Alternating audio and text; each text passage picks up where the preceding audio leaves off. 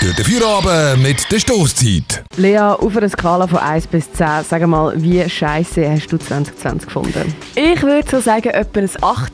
Ein Punkt von der absoluten Schrecklichkeit weg, weil ich gleich noch ein paar schöne Erlebnisse hatte und nochmal einen Punkt weg, weil ja, das Jahr ist wie noch nicht fertig und ich weiß, was in den vier letzten Wochen alles passiert. Und bei dir leider?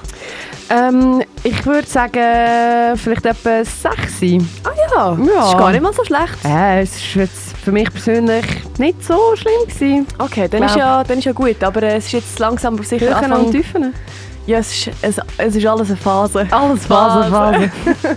aber das 2020 geht jetzt langsam aber sicher zu Ende zu. Das Jahr geht äh, jetzt noch vier Wochen.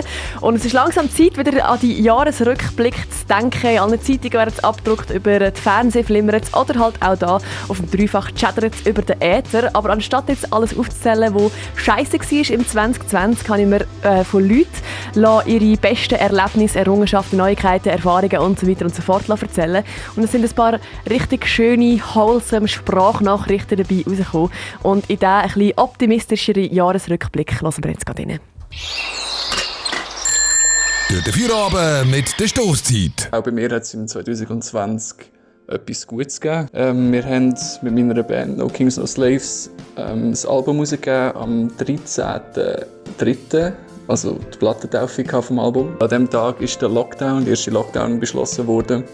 Wir haben äh, am 4. glaube ich, Meldung bekommen, dass wir statt 300 Leute wie geplant nachher nur noch können, äh, 50 reinlassen Dann haben wir sich auf 100 umändern. Und ja, das ist, glaube der stressigste Tag von meinem Leben gewesen. All die Nachrichten, allen Leuten müssen absagen, äh, die Tickets wieder neu ähm, verkaufen und umändern. Aber schlussendlich war es mega toll. Gewesen. Wir hatten einen super Abend. Gehabt. Die Leute, die da waren, haben es unglaublich gefühlt. Es war eine riesige Party. Gewesen. Es war echt ein mega toller Abend. Gewesen. Und ich denke immer gerne zurück. Für mich war eigentlich dieses Jahr der Sommer mega schön. Gewesen. Von meinen grössten Erlebnissen dieses Jahr war, dass ich einen Monat in Australien und einen Monat in Neuseeland reisen konnte. Ich habe weniger getrunken, ich habe mehr zu mir geschaut. Homeoffice ist ja richtig geil. Kickers Award war geil. Plus habe ich dann sogar noch äh, meine grosse Liebe getroffen. Also, nach langem Überlegen ist mir in den Sinn gekommen, dass die Chilenen das Jahr für eine neue Verfassung gestimmt haben.